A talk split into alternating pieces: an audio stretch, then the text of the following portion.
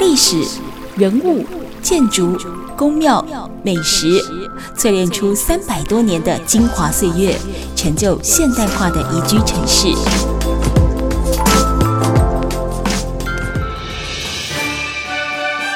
走进台中故事馆，处处有惊喜，句句有故事。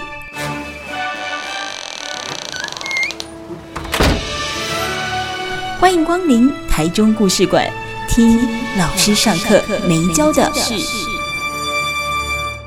Super 九九点一大千电台台中故事馆，我是念慈。今天进行到的是有温度的故事馆时间。节目当中，你当然会有我们的温度月刊的主编燕如，燕如你好，大家好，大家好。是，那安子 C，我要接这个吗？好，我们今 太卡后。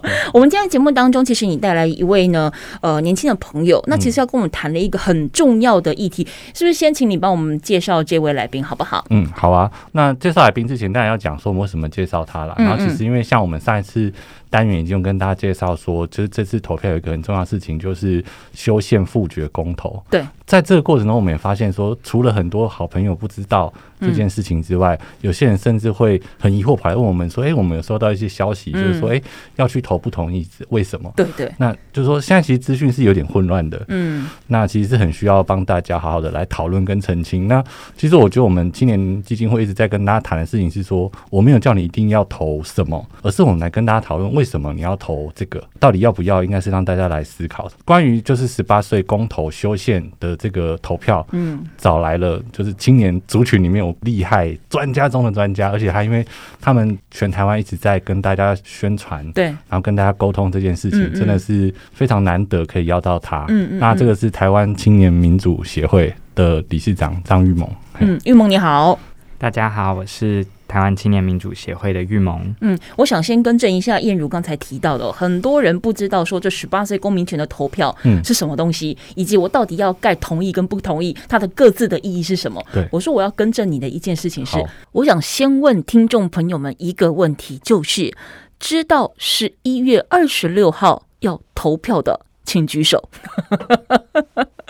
哦，虽然反正你举手我看不到，但是这是一个很重要的问题，因为其实我一直到呃上周吧，哦，哎，我才赫然发现，其实有人还真的不知道说，哦，十一月二十六号下个礼拜就下个礼拜哦，哦，要投票了。那当然你会知道说选举期要到了，因为现在路口啊什么有很多的候选人都会一直来拜票，但是你确切知道十一月二十六号这件事，其实还是有人模模糊糊的，所以其实。不是只有十八岁公民权投票这件事情，大家似懂非懂，连正确的投票日期，可能都还是必须要不断的。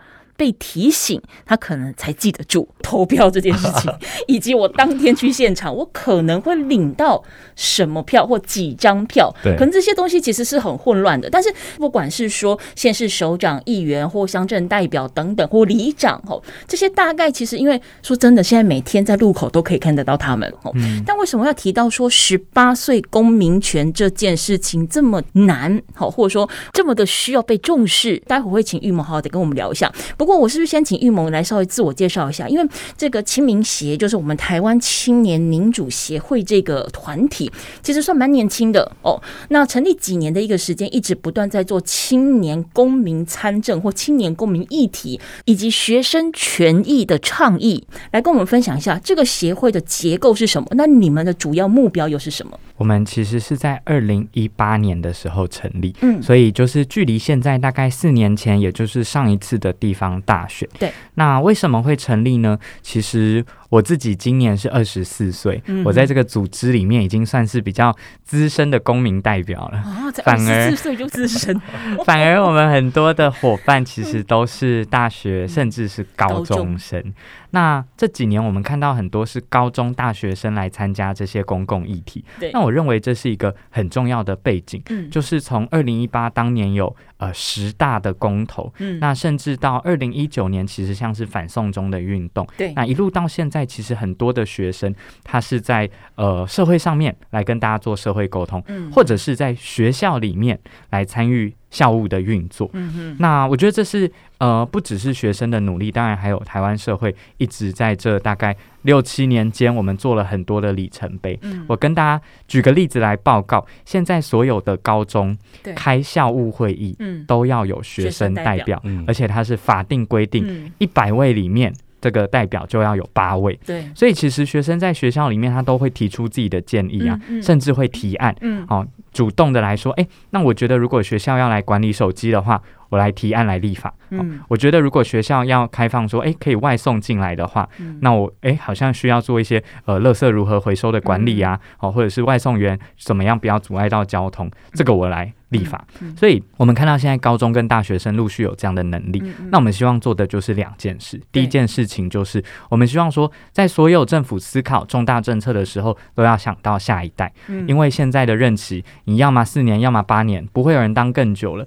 那我们很难思考到未来十年之后的事情啊。对。那第二件事情就是，既然有这么多厉害的生力军年轻人，他们现在很多在学校里面，或者是在政府担任儿少代表，或者是青年委员，那我们也希望可以让更多的人有办法有这样的能力，或者是有这样的意识，可以一起来加入我们，给政府一些建设性的建议。嗯嗯嗯。燕如，其实，在念书的时候，应该都会有念所谓的公民课，对，哦不管是在高中或者在大学，可能也会有一些相关。的课程或者是社团哦，对。可是其实我不知道你的感觉是什么，但对我来讲，这所谓的公民课大概就是考试用。嗯，没错。就是我可能要等到我不是说我拥有投票权了，我可能已经要到出社会呃好几年的时间哈，看尽社会事，或者说你开始会去接触一些媒体，甚至你开始有同温层的时候，我才渐渐了解所谓的参与公共事务这件事情，我要怎么去做，我要怎么样去辨别我收到的资讯是是不是适合我的。可是其实你们发现到玉萌刚才有提到，包含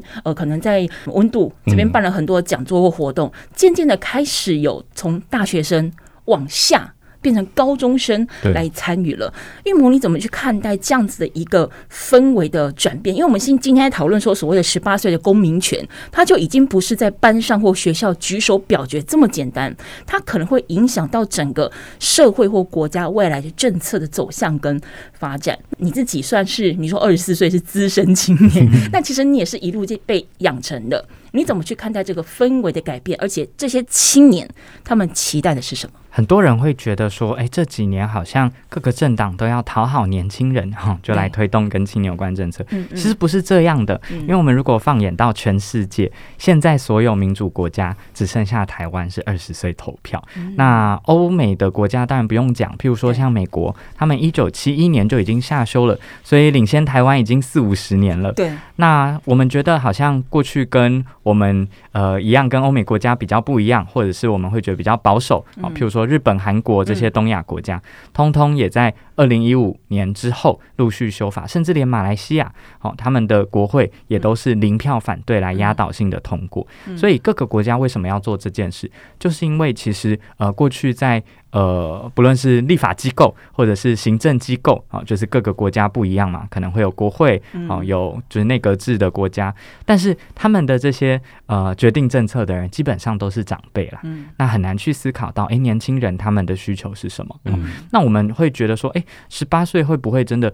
呃，太不成熟，太年轻，没有经过社会历练。但我反而不这样觉得，因为啊，其实真的很多事情是只有十八岁的人他才会体验到的。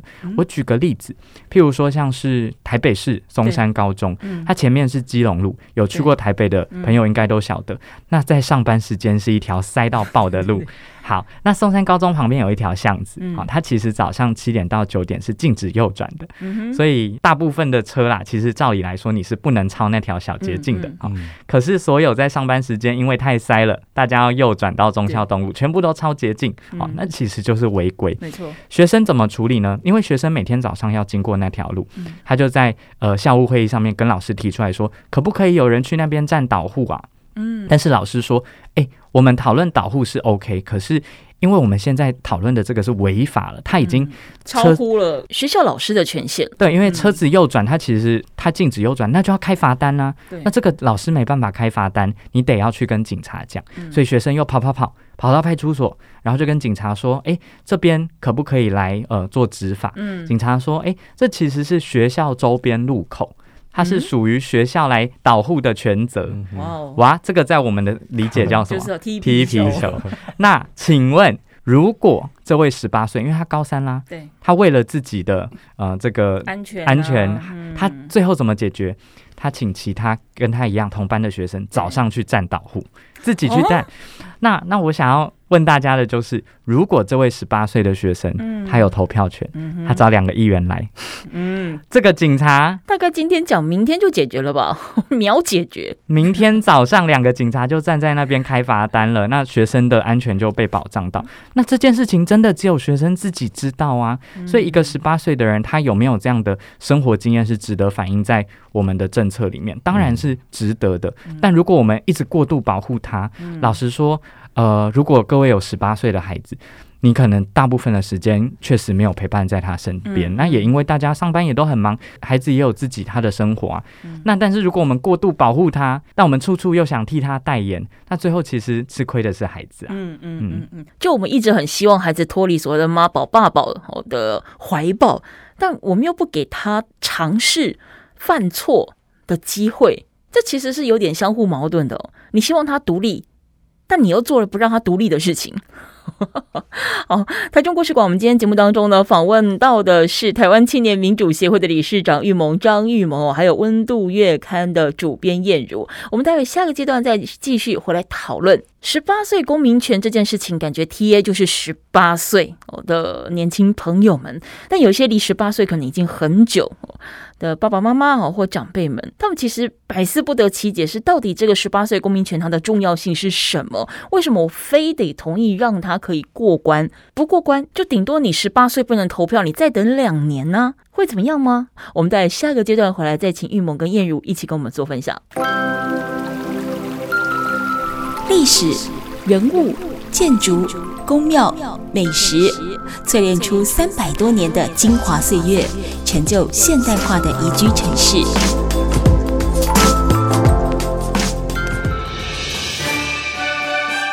走进台中故事馆，处处有惊喜，句句有故事。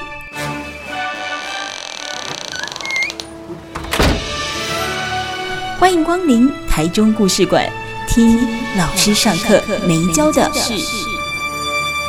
台中故事馆，我是念慈。这个礼拜进行到的是有温度的故事馆时间。节目当中呢，有我们的好朋友温度月刊的主编燕如，那他带来呢，呃，也是他的好朋友，也是他崇拜的偶像。相当年轻，那么来自于台湾青年民主协会的理事长张玉萌。我们今天主要的主题哦，锁定在呢下个礼拜哦，除了县市首长啊、哦县市议员呐、啊、哦乡民代表啊、里长啊等等的投票之外，你另外还会再领到一张票，公投票，叫做十八岁公民权的同意案哦。那为什么这个案子这么的重要，值得？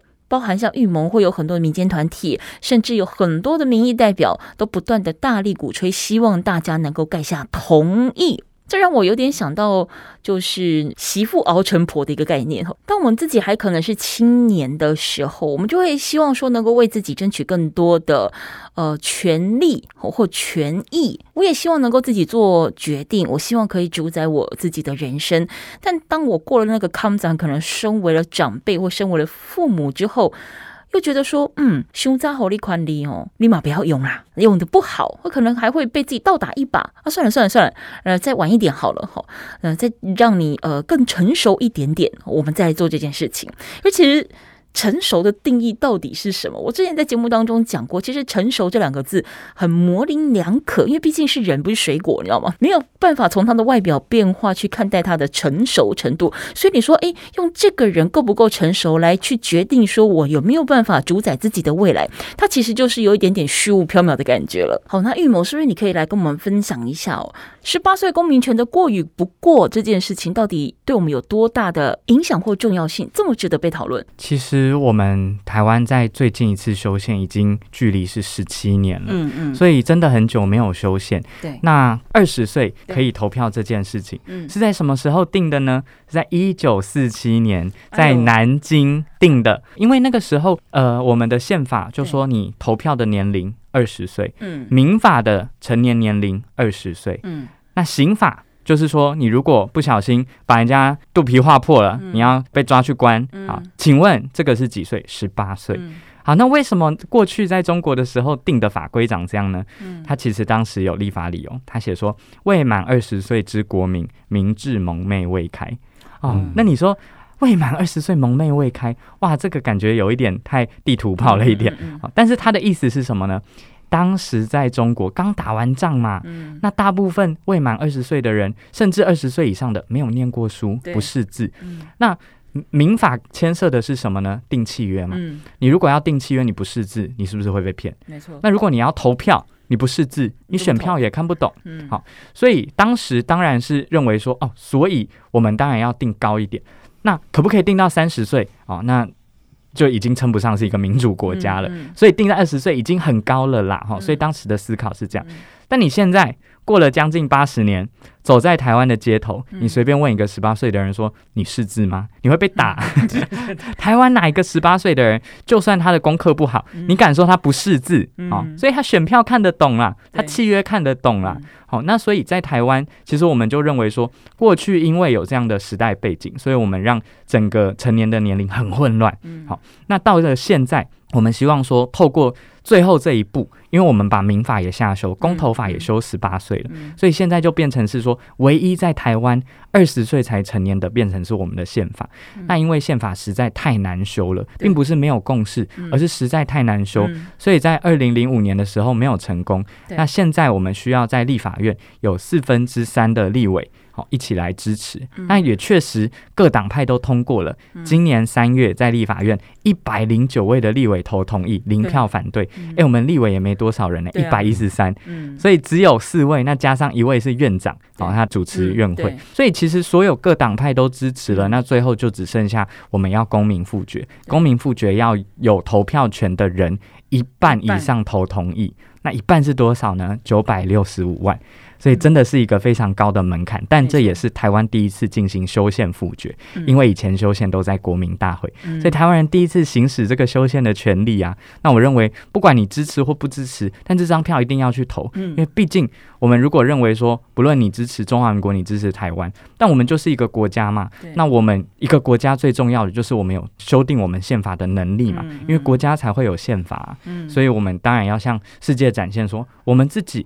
有可以来讨论我们国家未来的能力啊！这个选择权，不管你选圈或者是选叉，嗯、你要先去做选择这件事情，你才有能力跟有权利。我们来辩论说，到底为什么我选叉，你选圈？我们到底各自的优劣在哪里？但今天如果你根本没有去投这一张票，或者是乱投，因为其实，在刚才访问之前，燕如其实有跟我提到，就是说，呃，网络。好，甚至赖群组啊，很多脸书上面开始有一些的这个网络讯息传出来说啊，呃，你去投这个十八岁公民权，你就是在为某一个党派站下啦，麦基岛，嗯哦，啊啊是公，然后你去领了票乱投。我觉得这比较恐怖是，竟然有人开始会传说要叫他去投废票这件事情。嗯，那他他其实也是他的做法是让大家觉得恐惧。对，他说让大家去怀疑这个国家是不是用不当的方式来就是牵制这些选举制度。那其实这个是。不太可能啊，基本上那个。如果大家有收到这样讯息，我觉得是稍微思考一下，那基本上是不太可能，因为他是希望你去投废票。嗯，在民主国家怎么会有人要大家去投废票这件事情？嗯、对，那我觉得这个是需要大家去好好思考。嗯嗯，对。哎、欸，我突然想到一件事情，我们之前不是还有那个吵得很凶啊，就是什么公投榜大选啊，浪费选举资源啊，然后然后搞得社会混乱啊。可是其实这一次在我们九合一大选当中，这一个投票十八岁公民权的投票，其实它就是公投。嗯、那为什么可以再跟其他的？这个县市首长的这个选票、里长等等的绑在一起，在同一天投，那利润基础是什么？很多人当然在这一次，我们也实际走到街头上，嗯、我知道很多的长辈啊，其实就会说啊，过去劳师动众在讲说我们公投不要绑大选，对、嗯、啊，这次又绑。那就是某一党说了算，嗯嗯，但我真的要老实说啦，这不是我们现在决定的，也不是现在执政党决定，在二零零五年决定的，因为我们二零零五年最后一次修宪，当时就规定说我们在呃立法院送出之后，他就要来进行投票，嗯，好，那他给你的期限没有到一年之后，那所以如果我们一年不办这个公投，因为它是一个修宪公投，对，没办的话，整个国家都违宪，嗯嗯，那这个。已经不是说公投法可以规定的，所以现在其实，在公投这件事情啊，因为我们没有订定相关专法，老实说，台湾过去也不觉得我们会真的来修宪，嗯，那是因为这一次，好，所有各党确实都取得了共识，所以大家在三月二十五日投完了同意票之后，大家发现说，哇，我们的国家没有相关法规来规定公投，所以哦。我们现在在修宪复决的这个公投啊，适用什么法规呢？宪法增修条文，嗯、一个行政程序直接适用宪法，法嗯、哇！我认为这是一个民主国家 罕见啦。所以呃，虽然大家名义上我们叫它公投，但它不是一般性公投啊，它是一个更高层次的，叫做修宪公投。那修宪公投定在哪里呢？定在我们的宪法里面。嗯嗯嗯。嗯在谈到说三月份，其实几乎是跨党派的，不分蓝绿的，都赞成说我要做这件事情。哦，但是事到临头，我下礼拜要投票了，然后才开始会有很多而已出来说啊，这你千万不要被某一党给操控。嗯啊，那你三月份的那个是 是发生了什么事情嘛？哦，不过谈到三月份，那当时其实呃，玉萌你跟一些学生代表或者是民团的代表，可能也都是非常关心这件事情。你们当时有没有设想过说会这么的顺利的全数的通过？那如果不是这个状况的话，你们的下一步又是什么？其实这个议题从二零零五年最后一次修宪一路以来到现在十七年，嗯，各个团体在每一届的立法院都来去拜会各个立委，对，所以其实拜会的这个数字每四年就有一百一十三位，可能已经拜访了四五百位了。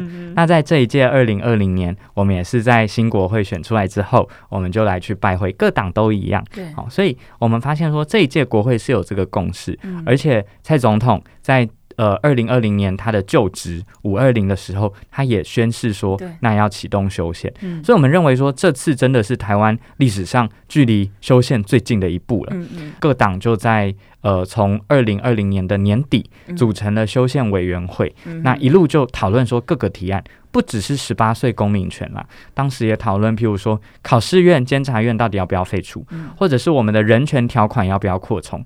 诶、大家知道吗？我们现在在宪法里面规定的，其实没有包含像隐私权。哦，可是我们因为在八十年前不会觉得隐私权多重要啊，那以前就觉得说你不要看小孩的信就好了。嗯，但现在不是啊，现在网络时代，你的隐私权，如果你很多自己的资料都被流出，那这些事情我们不能忍受。所以我们认为说宪法也要与时俱进。嗯，但到最后，因为只有这个十八岁公民权是最有共识的，嗯，所以在三月底的时候，我们知道立法院准备要表决了。嗯，当时我们就呃希望可以做一些事情来给。立法院各党都有一些压力，对，所以我们其实，在表决的那一个礼拜，每天早上，我们都找不同人来开记者会。我们有找所有的民团来开，嗯、我们也找了各党的年轻人哦。嗯、所以当时国民党、民进党、时代力量、民众党，好，那各党就一起。里面有青年团、有青年部的人，就一起来开会，所以他们自己来跟自己的立委诉求啦，就说拜托拜托，在三月二十五日投同意票。好，所以到了三月二十五日的时候，我们也找了。实际的十八岁的这些人，所以当时很多的高中生，嗯、那是一个平日的早上哦，嗯、大家就有一些人请公假，嗯、有一些人现在在学校里面都有自主学习。嗯、他跟老师说我要去上街头公民课，嗯、他就到立法院外面，总共有超过一百位高中生在立法院外。嗯、然后最远的是从哪里来呢？访寮，哇！哦他搭夜车，一晚没睡，就摇摇晃晃的啊，然后就晃到台北来了。嗯、过的那一刻啊，他其实抱着隔壁的，真的哭出来。嗯、然后我还跟他说：“哇，那你们等一下回去又要好久。”他还跟我说：“啊，这个是谁？我不认识。”我说：“那你怎么抱人家哭？” 他说：“太感动了。” 对啊，他说他没看过，就是国家真的各个政党愿意一起来支持一个议题，而且来支持年轻人，所以他太感动。嗯，那我就觉得这件事其实对我们这个时代，甚至比我小一点的时代改变很多。呃，释放一个讯息，就是说我们国家是为了愿意年轻人来努力的。嗯，当时老实说，我们也在前一天准备了不同的呃结果嘛，我们就一直觉得说，哇，各党都要来支持这个。历史上没有这样的记录，到底会不会发生？嗯，所以我们当时也准备了所有立法委员的照片。嗯，啊，你谁敢来没有投票哦？当薪水小偷，或者是你来投反对的，我们就来协寻你。嗯，啊，那当时确实后来通过之后，我们。欣喜若狂，但是我们的那个拉炮啊，就要庆祝的拉炮，放在一个路口之外的车上，那我们赶快说，快去拿，快去拿，通过了。然后其他工作人员说通过了，因为我们现场有转播，然后大家还在就是一个想说这真假的，不小心就这太太梦幻了，大家在现场就哭了，很多人都流眼泪。我们后来结束之后也是呃，大家到我们的办公室，大家一起聊聊，毕竟难得到。一个地方，然后大家来聊聊，说自己在学校里面的生活，然后自己在推动这个议题遇到一些状况。嗯、那其实后来这些人也成为很重要的力量。现在在全台湾各个县市，总共有四五百位的志工，在自己的家乡就来进行街头的这些沟通。所以他们去扫街，他们去呃自己。跟那些空地的那个上面附了一个电话，他就打给地主，然后跟他说：“我可不可以在这边挂一个布条啊？我不是政治人物啦，我是来宣传十八岁公民权。”所以都呃，这些年轻人都自己像候选人一样，我都说他们是十八岁公民权的代言人啊，就。为了一个议题，那不宣传自己啊，但是宣传议题来让更多长辈知道。嗯，因为我们在讲说世代交替，这是很常听见的四个字哦，那代代相传。可是世代交替这件事情，是不是真的只有在我要选举的时候，爸爸当完儿子当，妈妈当完女儿当，这个才叫做世代交替？其实，在我们的很多的议题跟讨论当中，我们待下个阶段回来，也在请燕如跟玉萌我们来聊。呃，所谓的这个世代交替跟十八岁公民权这件事情，它一定会有正反两方不同的立论。那现在普遍我们听到有没有哪一些的这个呃迷思，或者是即使是反方的论点，我们觉得都可以参考哦。有哪些不同的声音？我们在下个阶段回来继续聊。历史人物。建筑、宫庙、美食，淬炼出三百多年的精华岁月，成就现代化的宜居城市。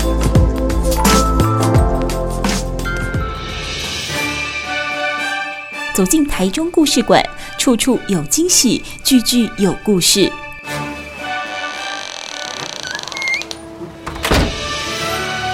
欢迎光临台中故事馆。听老师上课没教的事。台中故事馆，我是念慈。今天在有温度的故事馆当中呢，我们有温度月刊的主编燕如，以及他呢所带来的呃台湾青年民主协会的理事长啊玉萌张玉萌哦。前面其实我们大概简单的谈到，就是说所谓的这个十八岁公民权的一个投票，不但是台湾第一次进到复决阶段的一个修宪案哦，那这一路走来有多么的不容易，那以及到于说我们现在正式要投票了，其实有很多的这个耳语出现。当然，本来当你要做选择的时候。非 A 即 B，你不管是投 A 或投 B，其实它都是有你的这个呃利润的基础。那当然，台湾是个民主的社会，没有人可以控制以及限制任何人要做什么样的决定。只要你本人对于你所选择这个决定，你去负责，而且你完全了解，我觉得这就没有什么好好对与不对的哈。燕如，你就你的这个观察，甚至你所接触的正反两方的利润，各自有什么样的一个看法？对于十八岁公民权，嗯，其实正反方。意见都还蛮多的，但我在想说，我们先来谈反方吗？嗯哼，好啊，可以啊。对啊，因为我觉得这个最常，我们包含预谋一定遇到很多人上街头。嗯、那我们其实行动没有那么多，但我们刚好就是两个礼拜前我们办一个市集，对，然后也是很很积极跟大家讲说，基本上就是提醒大家一定要去投票，就是很明确的发现，就是说，哎、欸，有一部分的人就是说我知道，而且我一定会去投，就是强烈支持者。哦、嗯，对，那。说实在，遇到反对的真的是，我觉得是比较少啦。我和台中的朋友好像还蛮蛮蛮不错的。所以他们都会愿意表达要去投票的这个意愿。对，就是通常有表达的都会说好，我一定会去投同意。那当然就是我觉得最大问题是不知道啦，所以我觉得我们今天做这集还是要让大家知道说为什么要跟不要，就是记得有这件事情。不过要投不同意的朋友里面啊，我觉得说最大的一个原因是真的是觉得年轻人不够成熟，嗯，或者讲说他们就是呃血气方刚，或者他们在念书不应该参与政治等等。那我觉得。回归到这最核心的，他们的想法是在讲说，年轻的朋友，呃，没有足够的智慧来投下正确的选票这件事情。嗯，这其实有一点像一个歧视。嗯，歧视在很多类型，比如说性别歧视或种族歧视。但现在好像有个东西，我觉得这很像叫青年歧视，就是你歧视年轻朋友没有够一定的智慧来来投下正确的选票，这样。这个这个想法，我觉得是需要好好的来思考一下。就是说，我觉得确实一定有，因为一定有一些年轻朋友，他可能没有在关心政治，没有在关心社会议题，他可能也真的会投错票。但这个问大人也会投错票。这个问题不是只有年轻朋友会啊，每个人都会啊。那如果这个逻辑成立的话，是不是我们要把以往每一次成年的人选举投票，你投错票的人就要褫夺公权？嗯，对，我们怎么可以会觉得说，我们二十岁以上的人就可以投错票，但青年不能投错票？嗯，那我我个人觉得这个逻辑是有点不太通啊。嗯嗯，而且我觉得很有趣，就是说，如果在民法当中，我们认定说，在明年二零二三年，呃，我十八岁以上，我其实就已经拥有签约的能力，我有已经有谈婚约的能力，我可以从事很多所谓过去成年人我可以行使的权利的同时，那为什么我去领取选票盖下我要与不要，它的门槛会是这么的多，而且是繁杂的，嗯、对不对？对，其实这件事情很像是我们很多公民团体在谈，叫做权责不符，嗯、就是。年轻的朋友，他在十八到二十岁这个区间，你必须就像刚刚有提到，就是你民民法也修了，刑法也修了，所以你必须在刑法上负全责。嗯，但你竟然不能去投票，所以就会有人说，意思就是，呃，你满了十八岁，你需要去当兵，就男生，嗯，你要服兵役，但你竟然不能去投票，你来决定关于国防相关的政策。嗯，对，那或者是说，哎，你你就是需要缴税了，现在就是十八岁，你就是要缴税。对，但你居然不能对这国家表达你的意见。嗯，对，那。玉龙，你觉得这个权责不符的现况，你们的观察如何？在中华民国立国以来，嗯，我们的这个民法就是十八岁，嗯，那你犯罪，你就是要负担你的这个后果嘛。但是过去就是因为我们的民法、宪法，或者是过去的公投法，它又给你定在二十岁，嗯，所以就造成了很多的混乱嘛。譬如说，民法它是跟人民切身相关的，对，我们都觉得说没关系。义务先来，权利后置，就是先给你这些义务，你要当兵啊、你要纳税，但是其他的事情。好，拍谢你通通不能做，等两年之后再来。它其实不只是一个不正义哦，它造成很多的混乱。我们回忆一下，十八岁是一个什么样的年纪？其实就是你高中毕业，你要上大学嘛。那是一个其实很容易就是离乡背景，或者是你独立要面对一些社会上面的事。所以举个例子，以前十八岁的人不能自己开户。那如果你去台北念书，你去高雄念书，拍谢你要去邮局开户。你爸爸妈妈请假一天来，对，好，那如果你爸爸妈妈很忙，嗯、没办法来，他把印章寄过来，嗯、好，那下个礼拜哈，你这个户头开完了，把印章寄回去，啊、嗯，结果你打工的地方跟你说，哎、欸，我们这边不是用邮局，我们是用叉叉银行，爸爸妈妈再寄过来，那印章干脆放你这，他自己再去刻一个，嗯、所以这造成很多人民生活上的混乱，或者是十八岁。大家知道是一个可以考驾照的年纪，嗯嗯、所以你考驾照之后要干嘛？你不是拿去压在漫画店来租漫画吧？你考驾照要骑吧，要骑摩托车，要开车嘛，对不对？大学生当然很多，他或许骑车，好，甚至现在各县市几乎他都给你补助电动车，嗯、对不对？对。可是十八岁。其实你是不能买的，嗯，嗯哦，那如果以前是你要到车行去，那你跟这个车行说我要买什么型号的车，嗯、他跟你说，哎，你满几岁了？对，哦，你你跟他说十八岁，他说、嗯、哦。那你爸妈有同意吗？嗯、你给他看你的赖截图，或者是亲自打电话，爸妈证明一次、嗯、之后，他把你带进一个会议室，嗯、然后给你签合约啊。你在上面不能签自己的名字哦，嗯、要你签爸爸或妈妈的名字。哈对，这个在刑法上叫什么？伪造文书，就是要偷偷来的。对那为什么？哎，伪造文书十八岁你是要负刑责的呢？嗯、那为什么要这样？是因为机车行喜欢犯法吗？不是啊，因为。他没办法嘛，嗯、实务上做不到啊，哪有十八岁你让他到外地生活，就爸妈整天要跟着你，哦，所以这个确实造成台湾过去的混乱，甚至哦，我们如果从一些各个立法里面都可以看到，台湾过去立法者根本不知道几岁成年，立法委员或者是这些、嗯、呃其他的机构自己都很混乱哦。我举个例子，大家知道，如果我们去。那个彩券行，对，好，我说我要买一张大乐透，嗯、啊，不论你自己买，或者是你爸跟你说到巷口去帮我买一张大乐透。嗯嗯好，卖给你。你十八岁，OK、嗯。你今天看有打 NBA，、嗯、你想下注说热火队今天会赢，这个叫运彩。对，没错。老板会跟你说两年之后再来，嗯、因为运彩条例规定二十岁才能买。啊，为什么呢？没有为什么。好，就很混乱，因为立法者根本不知道到底几岁是成年呢、就陷入一种自由新政的状态。就是我觉得，哎，十八岁成年就是十八岁，好，二十岁就是二十岁。大家现在不是封登山吗？嗯你如果要去雪霸国家公园考领队，二十岁；玉山二十岁；泰鲁格十八岁。为什么泰鲁格比较安全吗？啊、为什么？没有原因，因为不同国家公园它归国家公园管理处管，各个管理处打开六法全书，彼此面面相觑说。啊，到底要十八还是二十？我国到底几岁成年？所以这个造成台湾非常多的混乱啦。那我们过去唯一图利的是谁？大概就大考中心在出考卷的时候，刚好可以公民课出成四个选项，让你选哪些事情是 可以做，哪些事情不能做。所以以前我们高中公民一定学过这个题目啦。小明今年满十九岁，请问他可以做哪些事？啊，这个我你背这个东西，请问到底对你人生有什么意义？因为你唯一就这两年的时间呢。好，那现在。在我们要修到十八岁，其实有非常坚定的理由了。嗯，我们在二零一四年的时候，已经把联合国的儿童权利公约变成国内法了。嗯，那国内法的意思就是我们要保障儿童。对，保障儿童在台湾，你大家都支持。好，可是我们联合国的儿童权利公约规定的儿童是几岁？十八岁。所以代表二十岁以上，你以前受到民法哦，还有宪法。投票权的保障，嗯，十八岁以下你受联合国儿童权利公约保障，嗯，十八到二十岁呢，台湾如果以我们过去的法律，好，现在当然希望可以修掉，对，以前的逻辑是他就告诉你说，恭喜你满十八了哦，你现在不受任何法律的保障哦，去社会闯一闯吧，你会经历很多社会险恶，两年之后欢迎回到法治的社会，这个太荒谬了啦，那有一个解方啊，就是你去跟联合国说，哎，儿童权利公约定太。低了，我们把它拉高一点，其他国家都跟我们一样，好不好？这个不可能做到。另外一个方法是什么？我们定一个十八到二十岁的保障专法，这个太荒谬了啦。所以怎么办呢？那过去采取就是我们把二十岁修到十八岁，让十八你就登短廊嘛。那这也是台湾可以普遍接受的一个环境嘛。那最后真的最困难的其实就是宪法。所以我自己认为说，对于大部分他反对的人啦，其实呃或许。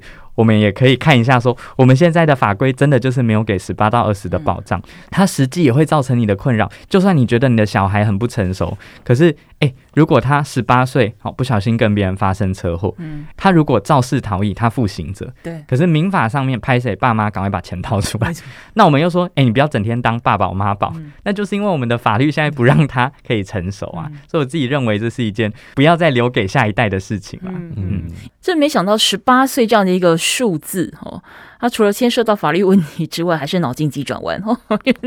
我觉得刚才那个呃公民考卷的那个举例实在是太好了。十九岁，请问你可以行使什么样的权利？嘿，我觉得在不同的呃地方、不同的对象、不同的法律上面，因为成年的定义不同，哎，这考卷的解答就不同了哦。